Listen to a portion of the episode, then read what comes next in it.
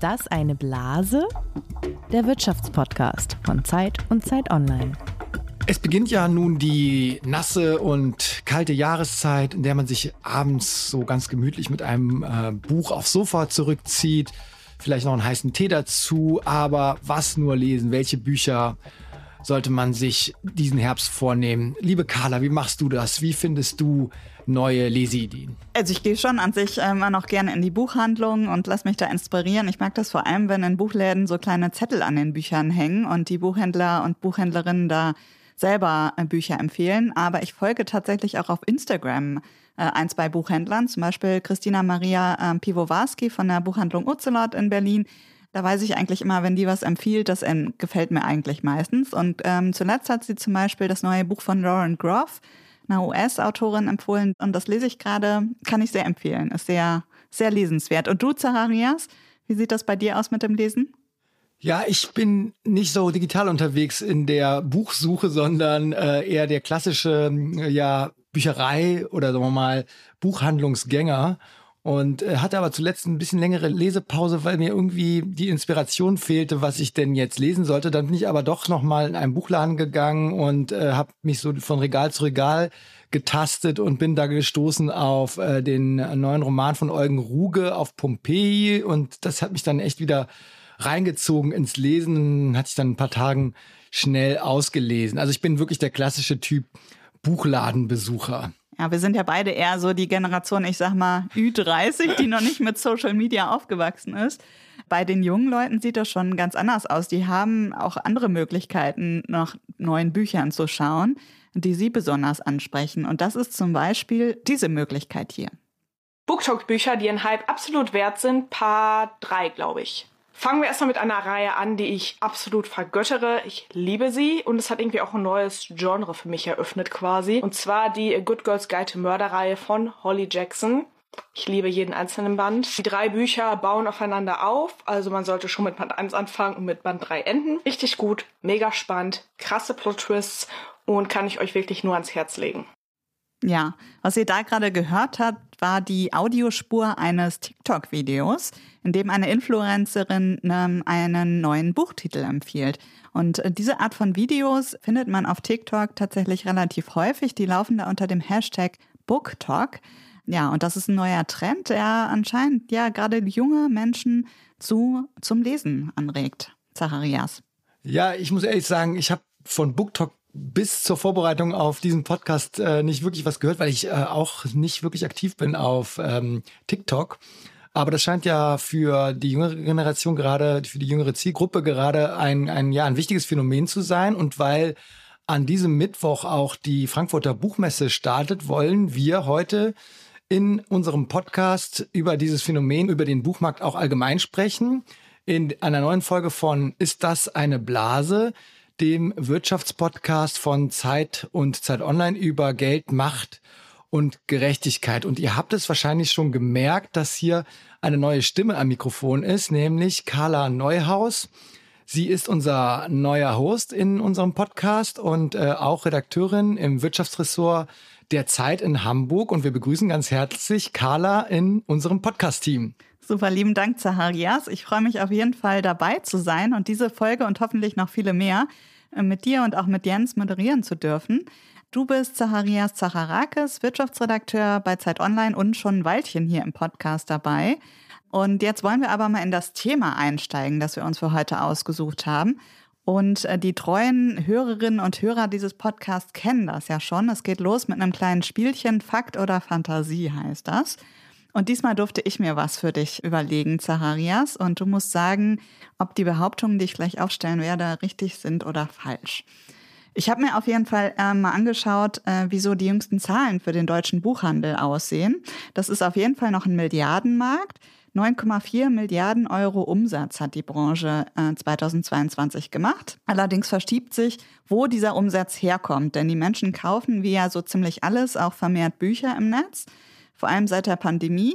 Bis hierhin ist alles richtig, was ich gesagt habe. Nun kommt aber die Aussage, bei der du mir sagen sollst, äh, stimmt die oder habe ich mir die ausgedacht? Und zwar werden inzwischen mehr Umsätze mit Büchern im Onlinehandel gemacht als im stationären Buchhandel. Fakt oder Fantasie? Und das ist jetzt über den gesamten Buchmarkt äh, gesehen, ja? Also genau, also der Buch, also ne, der gesamte Buchhandel, aber da ist natürlich mhm. auch Amazon dabei, da ist mhm. die Buchhandlung um die Ecke dabei. Äh, werden insgesamt mehr Bücher online verkauft oder im stationären Handel und ich würde behaupten, es werden inzwischen mehr online verkauft. Also ich glaube nicht, dass es stimmt, weil ähm, die, also soweit ich das, mich erinnere, ist der Anteil von E-Commerce generell an allen Dingen ungefähr 20 Prozent noch. Man würde ja mal denken, es ist mehr. Und ich glaube, bei Büchern ist vielleicht der Anteil auch höher, weil das ja damit angefangen hatte. Also Amazon hat ja ursprünglich äh, mit Büchern angefangen. Insofern ist wahrscheinlich der Anteil höher. Aber ich glaube nicht, dass es inzwischen mehr Bücher online verkauft werden als stationär. Also nein, falsch. Okay, da habe ich es dir vielleicht ein bisschen zu leicht gemacht. also tatsächlich ist die Aussage falsch. Zwar werden im Online deutlich inzwischen sehr viel mehr Bücher verkauft, aber der Marktanteil der stationären Buchhändler ist immer noch größer. Die kommen auf 42 Prozent, der Internetbuchhandel liegt bei 24 Prozent. Also du lagst mit deiner Prognose gar nicht so falsch. Der Rest sind sonstige Verkäufe, zum Beispiel direkt von den Verlagen. Was ich aber noch ganz interessant fand bei äh, den Zahlen, inzwischen sind die Verkäufe, wenn man guckt, wo kommen die Online-Verkäufe eigentlich her, ist inzwischen die Hälfte von stationären Buchhandlungen, die eigene Online-Shops haben. Also ich weiß nicht, ob du zum Beispiel Genial Lokal kennst, das ist so eine Plattform, da kannst du Bücher im Internet bestellen, aber diejenigen, die dran verdienen, das äh, sind die Buchläden vor Ort. Also und das ist ganz spannend und das scheinen tatsächlich inzwischen mehr Menschen zu machen. Dann kommt äh, die nächste, kommt mein nächste, meine nächste Aussage, die du überprüfen sollst. Wir wollen ja heute vor allem über Book Talk sprechen. Äh, laut Börsenverein des deutschen Buchhandels geben die 16- bis 29-Jährigen, die ja vor allem auf TikTok unterwegs sind, mehr Geld für Bücher aus, als das noch vor fünf Jahren der Fall war. In fünf Jahren haben ihre Ausgaben für Lesestoff um 8 Prozent zugelegt, von 392 auf 425 Millionen Euro. Soweit ist noch alles korrekt. Jetzt kommt die Aussage, die du bewerten sollst. Und zwar haben die 16- bis 29-Jährigen 2022 im Schnitt pro Person neun Bücher gekauft. Also neun Bücher im Jahr. Ist das Fakt oder Fantasie? Ja, ich, ich, ich versuche gerade so ein bisschen im Kopf nachzurechnen, wie viel man dann liest im Jahr insgesamt. Es kommt natürlich auch auf die Länge der Bücher an. Es ist irgendwie schwer ähm, Kannst zu ja mal überlegen, wie viele Bücher du selbst im Jahr kaufst und ob das so... Ja, also nee, ich glaube, das stimmt auch nicht. Also das wäre sehr positiv. Also neun ist, glaube ich, schon relativ viel. Also glaube ich, nee, es sind eher viel Leser, die dann ähm, neun oder zehn, also so pro, wenn man pro Monat ein Buch schafft, äh, es gibt natürlich Leute, die, die schaffen deutlich mehr, äh, vielleicht eins pro Woche oder so. Aber ähm, wenn man das jetzt äh, im Schnitt sich so anschaut, glaube ich nicht, dass das stimmt. Mhm, okay, da habe ich dich äh, tatsächlich auf die falsche Fährte gelockt, äh, denn es sind tatsächlich noch mehr Bücher, oh, okay. die die 16- bis 29-Jährigen kaufen. Und tatsächlich kaufen sie im Schnitt bereits zwölf Bücher im Jahr, also wirklich ein Buch pro Monat. Was ja auch an deiner Aussage merkt man, das ist ganz schön viel. Mhm, also, nicht schlecht. Und ja, das ist halt tatsächlich eben angestiegen und zeigt, dass offenbar ja auch dieser BookTok-Trend tatsächlich dazu führt, dass mehr junge Menschen Bücher kaufen. Mhm. Also das Vorurteil, dass die Jungen nicht lesen würden, sondern nur noch Videos gucken, das ähm, ist zumindest in den Zahlen nicht herauszulesen. Nee, das stimmt. Ja. Also, ja. Die Frage ist ja auch immer, wie viele Bücher lesen Sie dann von den zwölf, die Sie im Jahr kaufen. Aber erstmal finde ich, sind das ganz positive Zahlen. Mhm. Dann kommt, äh, nachdem du jetzt eine Frage richtig, eine falsch beantwortet hast, kommt Große jetzt die dritte. Genau, mal gucken, ob du die auch noch schaffst.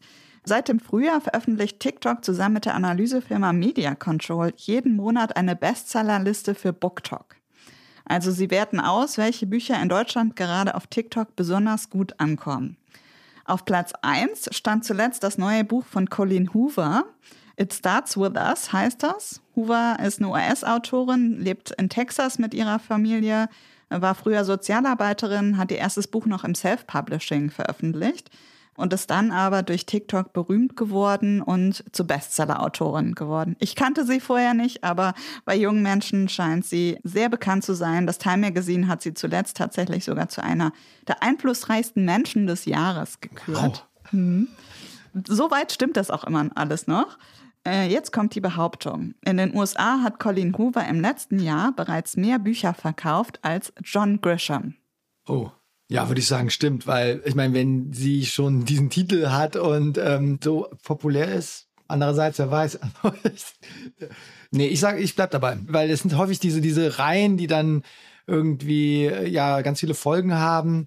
Und wenn man dann erstmal so eine Reihe auf den Markt bringt, dann äh, kommt da einiges zusammen. Also ja. Ja, vielleicht habe ich es dir noch mal zu einfach gemacht, aber tatsächlich stimmt das. Colleen Hoover hat 2022 allein in den USA 14,3 Millionen Bücher verkauft. Gleich fünf ihrer Bücher standen auf der Jahresbestsellerliste. Und damit hat sie sogar eigentlich nicht nur mehr Bücher als John Grisham verkauft, sondern mehr als John Grisham und James Patterson zusammen. Und zeitweise sind ihre Bücher in den USA sogar stärker verkauft worden als die Bibel. Und die Bibel ist gerade in den USA immer das Buch, was am meisten verkauft wird, was kein Autor wirklich schlagen kann. Also, und gerade weil ich finde es so interessant, dass sie eben durch BookTalk berühmt geworden ist. Und das ist ja auch gerade das, worüber wir heute sprechen wollen. Da wir beide Zacharias ja nicht aus der Generation BookTalk kommen, haben wir jemanden gefragt, der sich damit besser auskennt und der auch aus dieser Generation kommt. Und das ist Paulina Unfried. Sie ist freie Journalistin und hat kürzlich auch für die Zeit ein großes Stück über BookTalk geschrieben. Und deshalb haben wir sie für unsere Basics einfach mal gefragt, Paulina, was ist BookTalk eigentlich? Ja, auf BookTalk findet das große literarische Gespräch der Gen Z oder der jungen Menschen statt. Die versammeln sich da unter dem Hashtag BookTalk in einer sogenannten Sub-Community von TikTok. Auf TikTok gibt es ja ganz viele Themen, um die sich Leute kreisen, wo sie ins Gespräch gehen. Und das Erstaunliche ist aber, dass Bücher eben eins von diesen Themen sind, die da super erfolgreich sind, die super viel geklickt werden. Und die jungen Leute, die da unterwegs sind, sind so zwischen 13 und 35 Jahren. Die rezensieren da Bücher. Es geht vor allem viel um Emotionen. Es werden ganz viele Videos zu Büchern gemacht. Und das Buch wird sozusagen verknüpft mit dieser digitalen Sprache, die da herrscht. Und was toll daran ist, dass viele junge Leute sagen auf BookTok, dass sie eigentlich davor nicht gelesen haben, bevor sie eben dieses neue Gespräch auf dieser Plattform entdeckt haben. Das ist total spannend, ne? Aber gleichzeitig fragt man sich, ist das eigentlich nur so ein Hype, nur so ein Trend oder hat das überhaupt Einfluss auf den Buchmarkt? Auch das haben wir Paulina gefragt. Ja, also für die Verlage und den Buchmarkt ist es natürlich super erfreulich, weil das Buch einfach in eine Welt überführt wurde, in der viele junge Menschen unterwegs sind und davor war ja eigentlich immer prognostiziert, dass das Buch kurz vorm Aussteht. Und jetzt zu sehen, dass gerade junge Leute das wiederentdecken, dass sie das in ihre digitale Sprache überführen, ist ein riesiger Gewinn für den Buchmarkt. Und man sieht ja auch, die Verlage schauen dahin, die mischen selber auf BookTok mit. Klar, weil wir befinden uns in einer Situation, wo nur noch 41 Prozent der Deutschen überhaupt Geld für Bücher ausgeben. Und bei jungen Leuten sieht es eben gerade anders aus. Also eine Analyse des Börsenvereins des deutschen Buchhandels hat jetzt gerade erst gezeigt, dass junge Menschen entgegen dem Trend mehr Geld für Bücher ausgeben. Bei den 16- bis 29-Jährigen, und da ist die Tendenz auch steigend, ist es so, dass die zwölf Bücher im Jahr durchschnittlich kaufen. Und das ist natürlich sehr interessant für den Buchmarkt. Man möchte ja wissen, wie diese Zielgruppe, diese junge Zielgruppe auf dem Buchmarkt auch verhält. Also im Endeffekt, welche Bücher sie besonders liest. Also ist da, gibt es da irgendeinen Unterschied zu den normalen Vorlieben äh, der Leserinnen und Leser oder ist das im Endeffekt auch so wie, wie sonst? Ja, also mit BookTok ging es ja eigentlich so richtig los während der Pandemie, als viele junge Leute einsam zu Hause saßen und TikTok eben eine gute Möglichkeit war, sich global über das zu unterhalten, was sie noch machen konnten, nämlich lesen. Und da ging es ganz viel los mit Romantasy, also romantischen Liebesgeschichten und Fantasy und eben eine Mischung aus beiden. Und heute gibt es aber alles. Klassiker sind total hoch im Kurs. Es gibt in ein ganzes Hashtag, das Austin Talk heißt, wo es nur um Jane Austen geht, Kafka jeder findet da so seine Nische. Und welche Rolle, Paulina, spielt die junge Zielgruppe für den Buchmarkt überhaupt? Die junge Zielgruppe ist gerade natürlich super interessant für den Buchmarkt, weil da so viel passiert. Zum einen für die Verlage, die eben jetzt anfangen, auf BookTok mitzumischen, wo viele auch schon sehr erfolgreich sind und andere noch ein bisschen zurückhaltender. Genauso aber auch bei den Buchläden, zum Beispiel Hugendubel ist da ein super Beispiel. Deren Influencer, die sie auf BookTok haben, sind wahnsinnig beliebt, generieren sehr hohe Klickzahlen bei allen Videos. Und Hugendubel verzeichnet ja tatsächlich auch mehr junge Menschen, die in die Filialien kommen. Da bewegt sich also gerade viel und es lohnt sich da auch hinzuschauen. Ich kann das eigentlich fast gar nicht glauben, wenn ich das alles so höre, was Paulina erzählt. Also welchen Erfolg dieses Phänomen schon hat im Markt. Und weil ich mich, wie gesagt, bisher kaum oder gar nicht damit beschäftigt habe. Aber Paulina hat auch schon das Stichwort gebracht, nämlich Hugendubel. Wir haben nämlich heute in unserer Sendung, in unserem Podcast wieder einen Gast eingeladen und den wollen wir gleich vorstellen.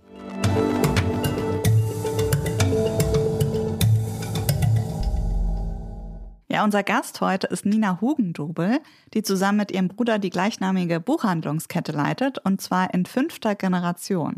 Die erste Hugendubel-Buchhandlung hat ihr Ur-Urgroßvater 1893 in München eröffnet. Heute hat Hugendubel über 90 Filialen. Dazu kommen noch etliche Shop-in-Shops, nennt man das. Das sind zum Beispiel die kleinen Buchläden in den Karstadthäusern, womit Hugendubel nach Thalia heute einer der größten Buchhandelsketten in Deutschland ist. Nina Hugendubel arbeitet seit 2001 für das Unternehmen. Seit 2005 teilt sich die Geschäftsleitung mit ihrem Bruder Maximilian Hugendubel. Ursprünglich hat sie Philosophie, Politik und Volkswirtschaftslehre studiert und in der Verlagsbranche gearbeitet, unter anderem bei Warner Books in New York. Äh, und äh, wenn man Nina Hugendubel googelt, findet man zum Beispiel noch heraus, dass sie Cello und Saxophon spielt und dass sie zumindest eine Zeit lang ein großer Harry Potter-Fan war und alle Bände auf Deutsch und Englisch gelesen hat. Herzlich willkommen im Zeitwirtschaftspodcast, Nina Hugendubel. Vielen Dank. Ja, ich freue mich, dass ich dabei sein kann. Was Sie alles rausfinden, ist ja wirklich interessant.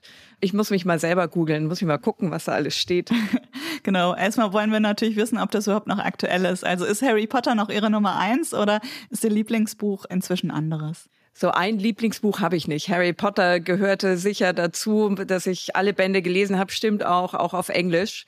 Das ist einfach ein großartiges Werk, aber da sind natürlich danach noch viele andere Bücher gekommen so dass es, ich kann mich immer schlecht festlegen auf ein Buch. Deswegen Harry Potter gehört definitiv zu meinem Bücherregal dazu, zu meinem ever living Bücherregal, aber es sind viele weitere dazu gekommen. Harry Potter ist für uns auch ein gutes Stichwort für diesen Podcast, weil es ja damals, als diese Reihe rauskam, einen ziemlichen Hype gab.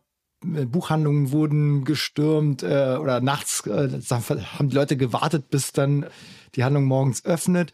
Und äh, heute strömen wieder junge Menschen in die Buchhandlung, nicht so sehr wegen J.K. Rowling, sondern weil sie vielleicht ähm, ein TikTok-Video angesehen haben, in dem bestimmte Bücher angepriesen werden. Was würden Sie jetzt sagen? Ist das ein Hype, der gerade einfach kurz da ist oder steckt da mehr dahinter? Das ist natürlich schwierig zu sagen. Ich bin total dankbar, dass es das gibt, äh, sowohl TikTok als auch den BookTalk dann auf TikTok weil es, glaube ich, eine Riesenchance ist, die jungen Menschen zu erreichen. Und zwar auf den Medien, die sie eben täglich nutzen, dass sie täglich auf ihren Bildschirm äh, sehen und kommunizieren. Und ich bin total froh, dass es, dass es BookTalk gibt weil wir einfach da wieder eine ganz andere und neue Ansprache der jungen Menschen ja durchführen können, eben auch selber auf unserem TikTok-Kanal und wir merken, dass eben Lesen nicht out ist, sondern Lesen ist wieder total in und ähm, es macht Spaß und die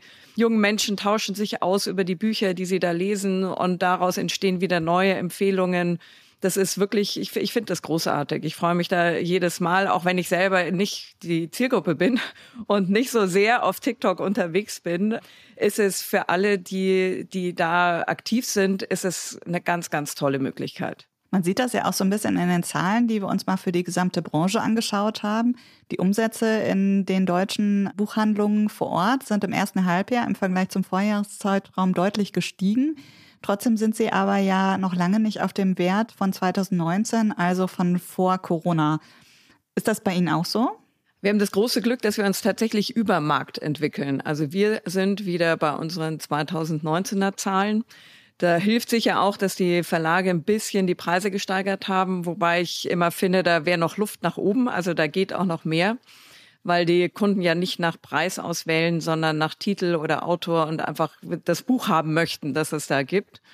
Aber wir sind tatsächlich, haben uns da wieder gut erholt und sind auch online nicht zurückgefallen auf das 19er Niveau, sondern sind auf einem deutlich höheren Niveau geblieben so dass wir insgesamt eigentlich äh, ganz zufrieden sind jetzt mit der Entwicklung dieses ersten Halbjahres. Und kann man das irgendwie abgrenzen? Spielt da wirklich dieses Phänomen BookTok oder sagen wir mal die junge Zielgruppe, die ja in dem Bereich wirklich 16 bis 29 haben wir eben gehört, einzugrenzen ist, spielt die in dieser Entwicklung eine, eine Rolle oder können Sie das gar nicht so genau sagen?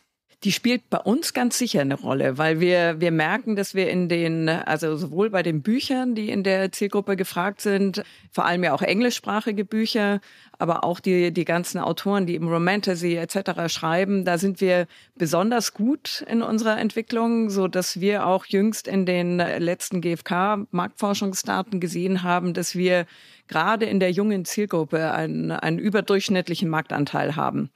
Und das ist, glaube ich, ja eine Sondersituation für uns vielleicht auch, weil wir bei unserem TikTok-Kanal so erfolgreich sind. Also wir sind da momentan, so wie wir das bewerten, der erfolgreichste TikTok-Kanal im Buchbereich. Also haben einfach sechseinhalb Millionen Likes, was ja da eher die Währung ist als die Follower eine sehr hohe Interaktionsrate. Und das ist, also ich glaube, wir sind da gut, in, gut unterwegs im Erreichen dieser, der, der jungen Menschen. Und das hilft uns sicher auch in der wirtschaftlichen Entwicklung.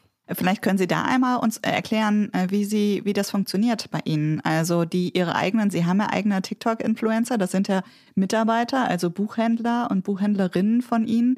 Wie kommen die dazu? Also bekommen die eine spezielle Ausbildung? Ich glaube, äh, die, die brauchen das äh, gar nicht, Gott sei Dank.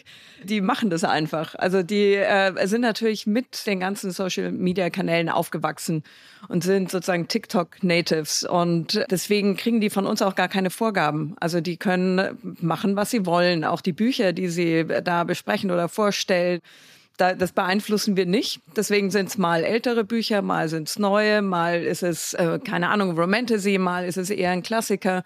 Also es ist ganz gemischt und ich glaube, das ist auch eigentlich das, was uns auszeichnet, dass die, die, die das machen bei uns, sind total authentisch, weil sie selber aus der Zielgruppe sind und total in diesem, ja, mit Büchern leben und auch in dem Medium leben und äh, da tun können, wie sie sich auch privat äh, ausleben würden. Und das ist, glaube ich, äh, eine große Stärke, dass wir das so handhaben.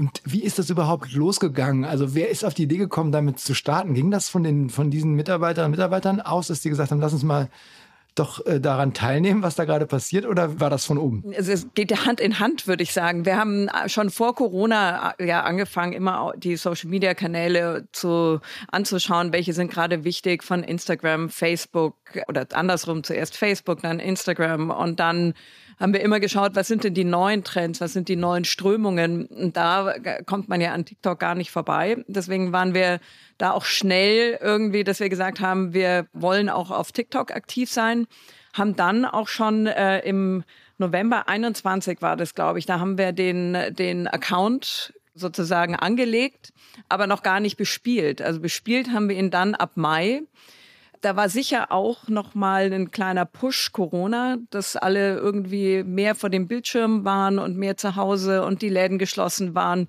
und wir einfach versucht haben, wie können wir möglichst viele unserer Kunden über andere Wege erreichen. Und da nimmt man, da haben wir eben gesagt, wir nehmen alles, was geht. Und da war dann TikTok auch dabei. Und dann haben wir einfach ein großes Glück, dass wir da so tolle Mitarbeiter haben, die das die das machen und die das können und eben ganz aus sich heraus können und ähm, so, dass, dass man ihnen ganz freie Bahn lassen kann. Das ist interessant, weil sie dadurch wie so eine ähm, Fangemeinde aufgebaut haben. Wir haben uns gefragt, lesen ähm, diese BookTalk-Fans andere Bücher und hat das Einfluss auch auf die Bücher, die sie besonders hervorheben in ihren äh, Buchhandlungen?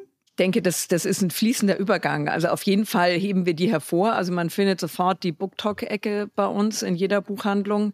Das sind aber auch Genres, die, die sicher Menschen lesen, die nicht unbedingt auf TikTok unterwegs sind. Also eben Romantasy, das ist, ist einfach ein ganz allgemeines Genre, das neu entstanden ist über die letzten Jahre und einfach einen sehr großen Zulauf hat.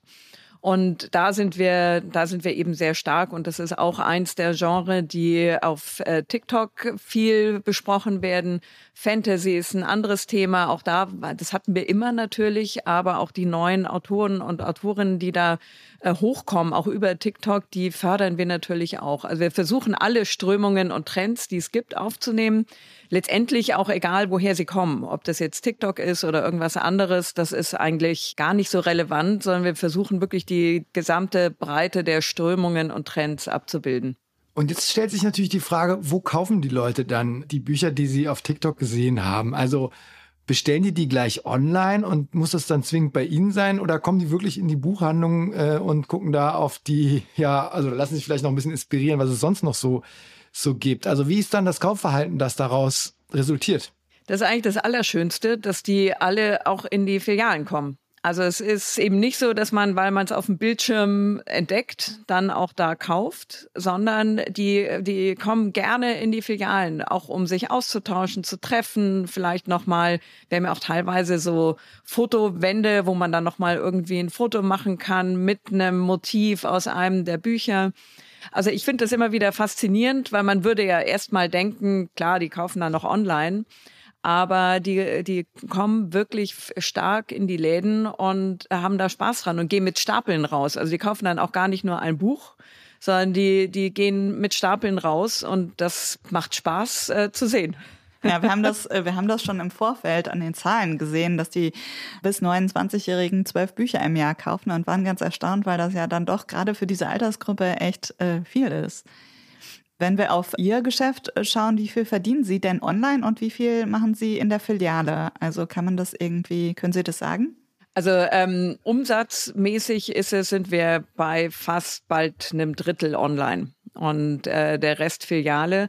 Aber es, das Verhältnis verändert sich gerade wieder zugunsten der Filialen, weil eben die Menschen so gerne wieder in die Städte gehen. Also nachdem man so lange das nicht machen konnte während der Corona-Pandemie, merken wir jetzt, die Menschen kommen wieder gerne in die Stadt, die gehen bummeln, die möchten irgendwie den Austausch, die kommen auch natürlich zu uns, weil wir dann eine schöne Atmosphäre bieten und Cafés und so weiter. Also, dass man nicht nur sagt, ich, da kriege ich mal ein Buch, sondern es ist, es ist so viel mehr. Es ist ein Erlebnis und, ähm, Darauf muss man so lange verzichten, auf das dreidimensionale Erlebnis. Deswegen ist das in meinen Augen im Moment etwas, was den Filialen wieder in die Hände spielt und so, dass wir, dass wir da aber so bei einem Viertel ungefähr des Umsatzes online bleiben werden. Und natürlich wachsen wollen. Die Innenstädte waren ja zwischendurch, wie Sie gerade schon sagten, so ein bisschen totgesagt.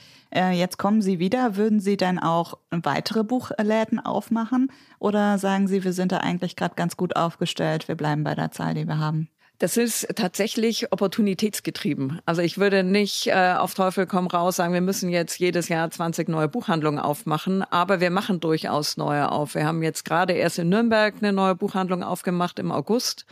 Und wir übernehmen auch mal eine Buchhandlung, wenn es äh, Nachfolgethemen gibt oder ähnliches. Also wir sind da sehr breit gefächert und schauen aber auch sehr genau, wo macht es Sinn, wo ist noch Platz für eine weitere Buchhandlung oder eben wo kann man auch gut eine Buchhandlung übernehmen sind da nicht, äh, nicht so sehr getrieben, irgendwelche Zahlen, die wir uns selber vorgeben, dann auch erreichen zu wollen, sondern wir versuchen da das richtige Maß zu finden und die, die Möglichkeiten und die Opportunitäten, die wir kriegen, auch wahrzunehmen. Trotzdem ist ja schon interessant, also dieses Geschäftsmodell Buchhandlung ist ja irgendwie äh, so ein bisschen, ich sage jetzt mal ein böses Wort an, fast schon anachronistisch, weil ähm, die, wir haben so eine Zahl gesehen, die mal äh, auftauchte im Archiv, als wir ja recherchiert haben zu äh, ihrem Unternehmen, dass im Endeffekt nur, also der Hauptumsatz in einer Buchhandlung nur mit fünf Prozent der Bücher gemacht wird, die da stehen und 95 Prozent der Bücher sind eigentlich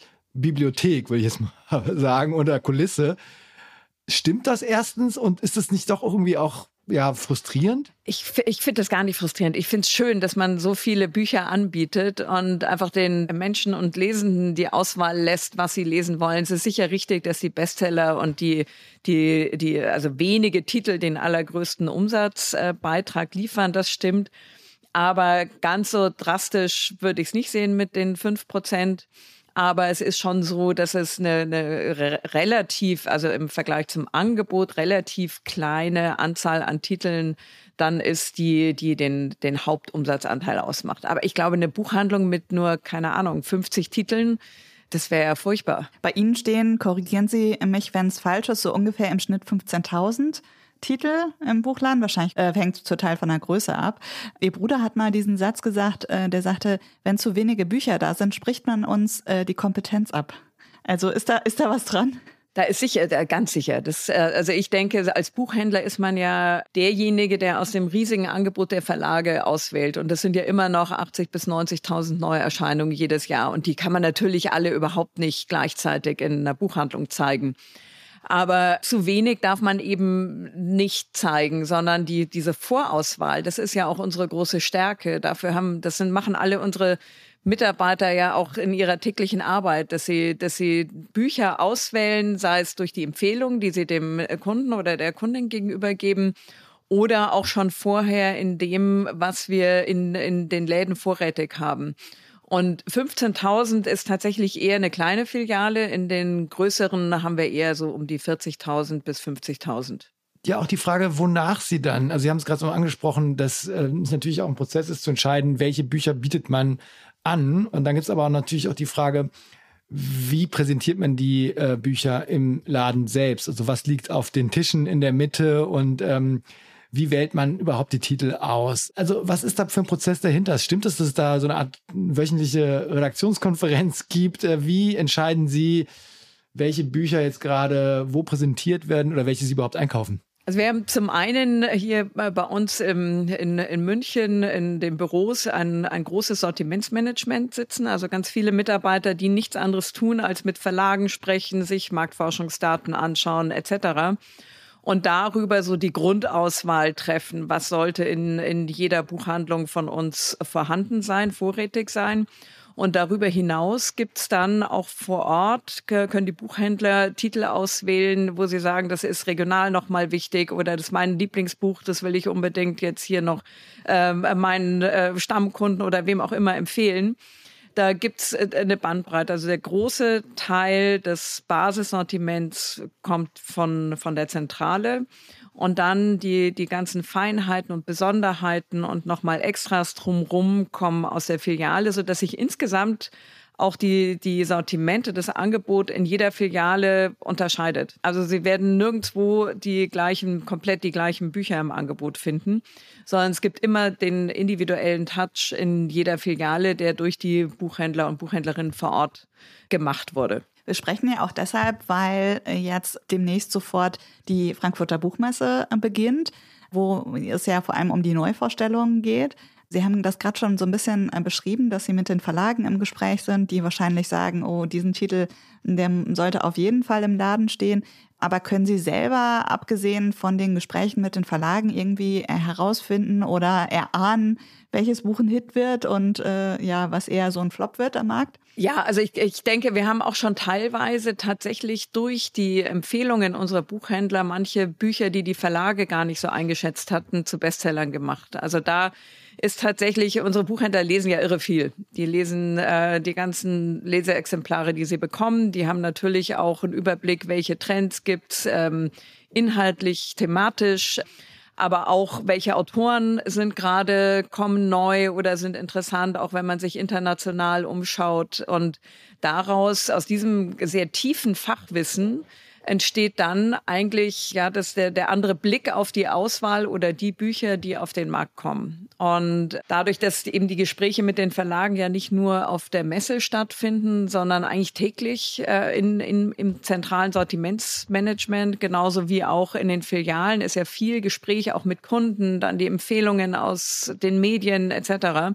so dass da glaube ich im Großen und Ganzen auch tatsächlich kein Trend, kein wichtiges Buch verpasst wird und wir auch teilweise die Lieblingsbücher unserer Buchhändler zu Bestsellern machen können. Jetzt, mich treibt die ganze Zeit so ein Gedanke um nach der Art, Art der Bücher, die sie verkaufen. Also wenn man jetzt Belletristik nimmt, also was wir vorhin mit TikTok besprochen hatten, dann ist ja schon jetzt eben deutlich geworden, dass da so ein bestimmtes Genre, also Romance und ähm, Fantasy, oder die Mischung aus beiden, dass das eben sehr erfolgreich ist. Man würde jetzt wahrscheinlich, wenn man Literaturwissenschaftler fragt, würde er nicht gerade sagen, das ist jetzt Hochliteratur.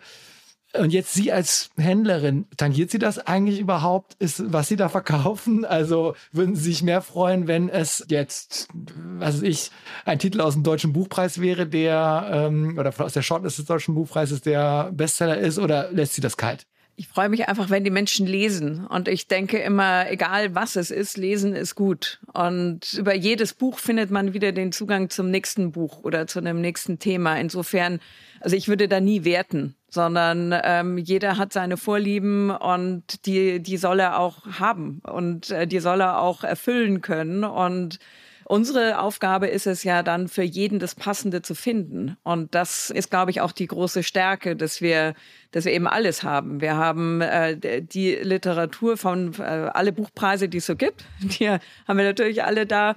Aber auch, ich sag mal, eher klassische Literatur bis hin zu eben den neuen Trends. Und jeder soll seine Auswahl selber treffen. Das ist so unser Grundsatzcredo. Wir möchten die große Bandbreite anbieten, aber jeder soll selber entscheiden, was ihn interessiert und sich auch, wenn es bei Sachbüchern zum Beispiel darum geht, sich eine Meinung zu bilden, dann möchten wir, dass, dass das möglich ist. Wir wollen nicht vorgeben. Also wir werten nicht in unserer Auswahl. Und Sie sind ja insgesamt ganz positiv gestimmt von dem, was ich, also das höre ich zumindest so raus, äh, nach dem, was Sie uns vorhin erzählt hatten. Jetzt stellt sich mir die Frage, funktioniert aus Ihrer Sicht der Buchmarkt oder der Literaturmarkt noch so, wie er sollte? Also sprich, die Autorinnen und Autoren, dass die genug Anreiz haben oder auch finanziellen Anreiz haben, daran teilzunehmen und ähm, ihre, äh, ja, also ihr, ihr Werk einzubringen.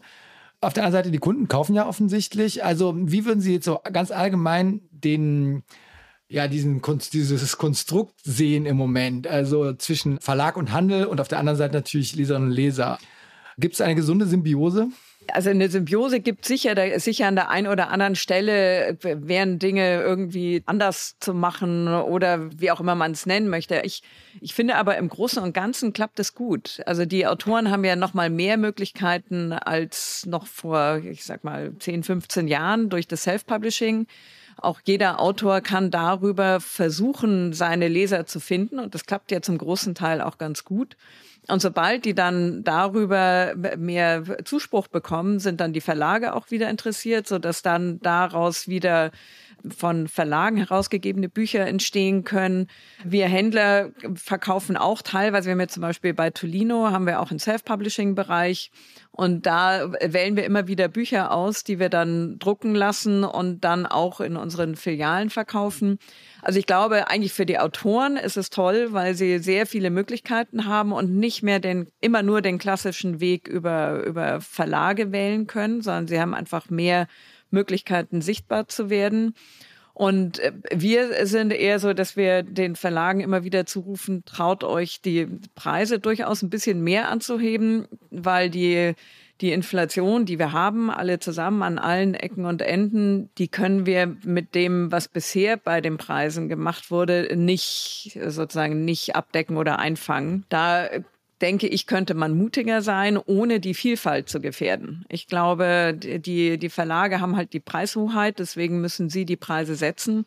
Aber in der Gesamtvielfalt des Buchmarktes kann man, glaube ich, da eine gute, gute Mischung auch in den Preisen finden, so dass es Vielfalt gibt, aber auch die Auskömmlichkeit gerade für die Buchhandlungen, die kleinen wie die großen alle, dass das äh, insgesamt besser funktioniert. Können Sie noch mal erklären, warum das auch für Sie so wichtig ist? Weil äh, der, das Geschäft mit Büchern ist ja schon ein besonderes, auch weil wir in Deutschland die Buchpreisbindung haben. Also Sie dürften ja jetzt nicht einfach hingehen und sagen, ähm, hier das neue Buch von Colleen Hoover hatten wir zum Beispiel vorhin, das bieten wir jetzt einfach mal zehn Prozent günstiger an, damit die Leute das bei uns kaufen. Ja, ich, also die Buchpreisbindung finde ich äh, wirklich gut. Ich glaube, die ist richtig, um auch die Vielfalt zu bewahren, dass eben alle irgendwie im, äh, mit den gleichen oder ähnlichen Voraussetzungen auf dem Markt unterwegs sind und wer kleine Buchhandlungen haben, große Buchhandlungen haben und ähm, da einfach eine hohe Anzahl an Buchhandlungen überhaupt in Deutschland. Deswegen die Buchpreisbindung ist gut, aber dadurch kommt eben mehr Verantwortung Richtung Verlage, weil die die Preise festsetzen. Wir können ja, also wir können nur schauen, dass wir halt so viele Bücher verkaufen wie möglich, um die Umsätze zu machen, die wir benötigen, um die eben durch Inflation etc. deutlich gestiegenen Kosten dann auch zu decken, weil die, die Mieten werden höher, ja, die Energiepreise werden höher, Lohnkosten, alles, alles wird höher und in einem deutlich größeren Maße als, ähm, als eben die Buchpreise über die letzten Jahre gestiegen sind.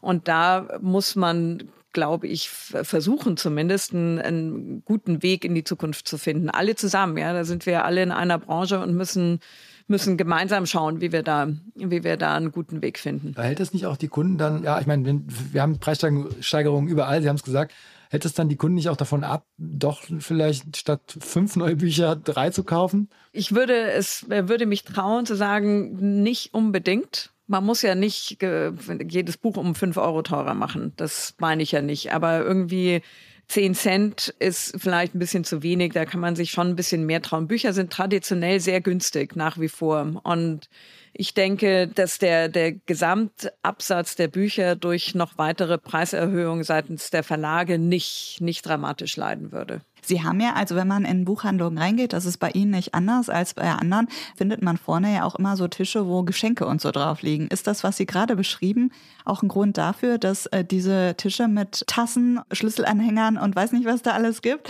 äh, wichtiger wird? Wir gehen eher vom Sortiment aus und eher von dem, was wir den Menschen, die zu uns kommen, anbieten wollen. Und wir wissen zum Beispiel, dass ganz, ganz viele kommen, um ein Geschenk zu kaufen.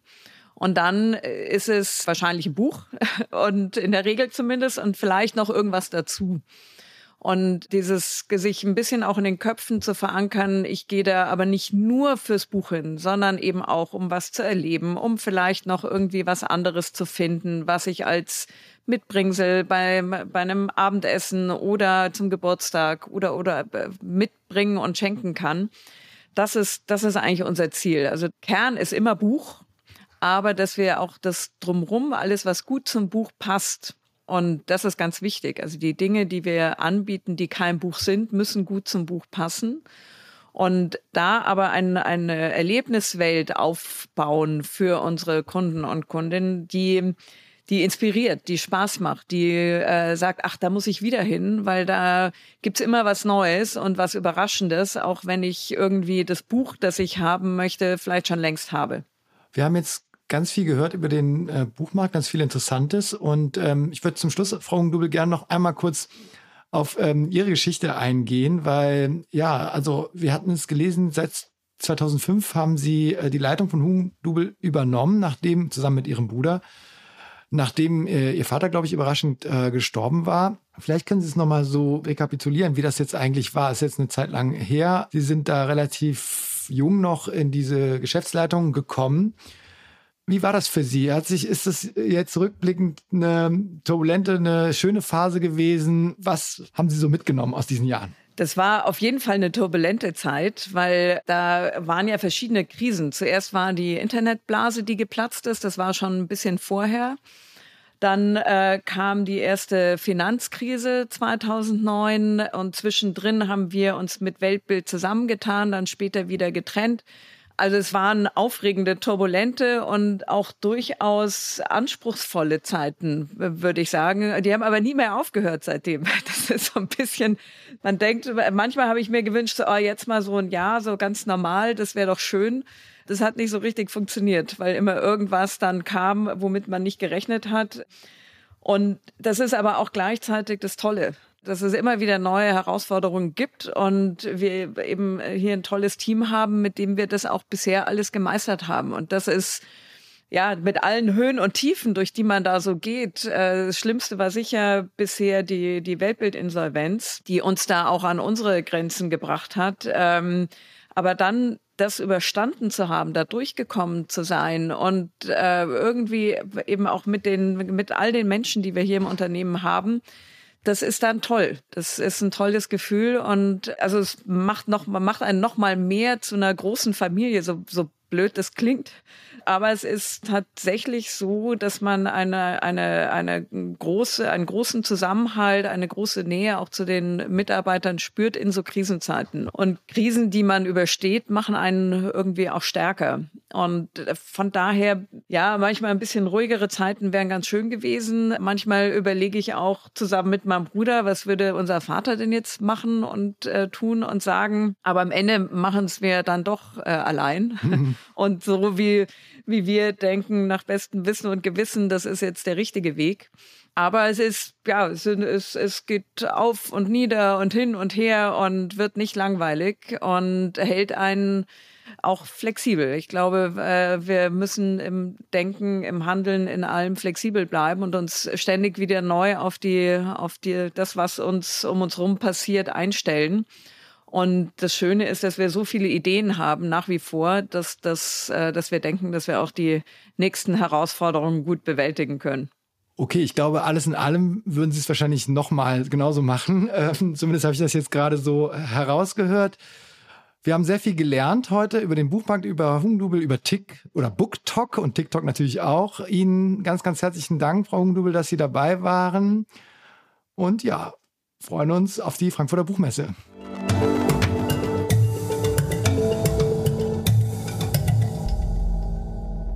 Ja, wir haben jetzt viel über den Buchmarkt gehört und gelernt, wie das alles so funktioniert in diesem besonderen Segment und Carla, was denkst du? Also BookTok ist ja schon so ein spezielles Phänomen. Viele haben davon noch nicht mal gehört, so wie ich. Aber ist das eine Sache, die bleiben wird, die sich zum richtigen ja, Trend auswächst oder ist das ein Nischenphänomen? Was denkst du? Ich finde es erstmal total erfreulich, dass offenbar so viele junge Leute durch BookTok zu den Büchern wiederfinden und hoffe, dass zumindest die auch dranbleiben. Ob das jetzt wirklich ein dauerhafter Trend ist, da habe ich aber so ein bisschen meine Zweifel, weil Social Media ist ja einfach super schnelllebig und wer weiß, was nach TikTok als nächstes kommt. Deshalb, hm, ich bin mir da ein bisschen unsicher, ob wir da in zehn Jahren immer noch über BookTok reden werden. Was meinst du? Ja, BookTok an sich ist natürlich eine spannende Sache, weil es auch einfach so wahnsinnig viele Leute doch begeistert und gerade in dieser jungen Zielgruppe. Deswegen finde ich es auch äh, sehr, sehr interessant. Und ich glaube, es wird vor allen Dingen eine Konsequenz haben, nämlich, dass wer einmal anfängt zu lesen und irgendwie ein Interesse entwickelt, der bleibt ja in der Regel auch dabei, auch wenn er älter wird. Und ähm, das ist ja erstmal spannend festzuhalten, dass BookTok äh, viele junge Menschen zum Lesen bringt und was vielleicht vorher gar nicht in ihren Sinn gekommen wäre. Insofern ist ja also finde ich so ein bisschen nachrangig die Frage, die ich dir gestellt habe, nämlich ob BookTok bleibt, sondern was bleiben wird, ist das Lesen. Und das finde ich ist irgendwie eine ganz ähm, interessante Erkenntnis. Ja, das finde ich auch, ja. Wobei sich, glaube ich, schon auch die Genre verändern. Ne? Also so wie Colin Hoover sagte uns vorher beiden nichts, mhm. ist aber unter den jungen Menschen total beliebt und äh, ja, gerade so Romance äh, und Fantasy-Geschichten, das kann ich mir schon vorstellen, dass die Buchhandlungen da auch künftig, so wie bei Hugendubel, andere Bücher ausstellen, ne? als das vielleicht noch vor ein paar Jahren der Fall war. Wobei das überrascht mich gar nicht so sehr, weil es ja immer auch diese diese endlosen Krimireihen gibt und Fantasy und also diese, diese Genres, die sehr populär sind und häufig so die Bestsellerlisten bestimmen. Das war, glaube ich, auch schon vor ähm, Social Media insgesamt oder Social Media Trends wie BookTok so. Also ich glaube, das ist einfach nur, weil das die Leute anspricht und sich dann auch in Social Media eben genauso erfolgreich überträgt. Aber ja, wir werden das weiterhin äh, beobachten und danken euch, dass ihr dabei wart, liebe Hörerinnen und Hörer. Wenn ihr Meinungen, Anregungen, Lob, Kritik oder was auch immer uns äh, mitteilen möchtet, dann schreibt an die schöne E-Mail-Adresse blase.zeit.de. Und hiermit endet unsere erste Folge mit Carla in diesem Podcast und wir danken wie immer an dieser Stelle auch Maria und Charlotte von den Pool Artists, die unsere Sendungen oder unseren Podcast aufnehmen, Konstanze und Ole vom Podcast-Team von Zeit Online. Und euch, lieben Hörerinnen und Hörern, danken wir natürlich fürs Zuhören. Und das letzte Wort hat wie immer bei uns ein Tier. Also wenn ihr hören möchtet, was das Tier sagt, dann bleibt bitte dran.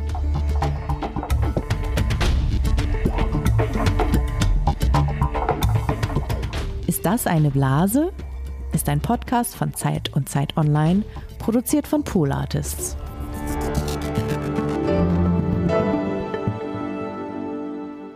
Ich bin jetzt bei der Hündin Pi Pina zu Hause. Pina ist eine neue Teilnehmerin in unserem Podcast im Tierorakel und ich habe mir auch zwei Assistentinnen heute ähm, mitgenommen in, des, in das Tierorakel und das ist Elisa. Hallo. Und Clara. Hallo. Pina ist auch da. Willst du mal schnüffeln? Mikrofon tastet sie ein bisschen ab. Okay. Also wir wollen Pina heute fragen, wie es denn weitergeht im Buchmarkt. Wir haben gehört, die junge Zielgruppe ist eine Überraschung auf dem Buchmarkt und äh, sorgt für hohe Umsätze. Und in den vergangenen fünf Jahren war es so, dass acht Prozent mehr Umsatz in der Zielgruppe 16 bis 29 stattgefunden hat. Und jetzt wollen wir Pina fragen, ob dieser Trend, der ja auch durch TikTok, durch Social Media befeuert wird, ob das so weitergeht im Jahr 2023. Wir haben jetzt hier in Claras linker Hand und rechter Hand so Leckerlis. Was war das jetzt nochmal, was da drin ist? Lamm. Lammleckerlis. Mhm. Pina guckt schon ganz gespannt. Also, linke Hand, ja, der Trend wird sich fortsetzen und 2023 wird es auch Wachstum geben. Die rechte Hand ist nein. Es wird nicht so stark weitergehen und das Wachstum wird sich nicht fortsetzen in der Zielgruppe. Und jetzt würde ich sagen, Pina, auf los geht los. Oh, ganz klar nach rechts, nein. Es wird nicht so weitergehen. Das ist ja interessant.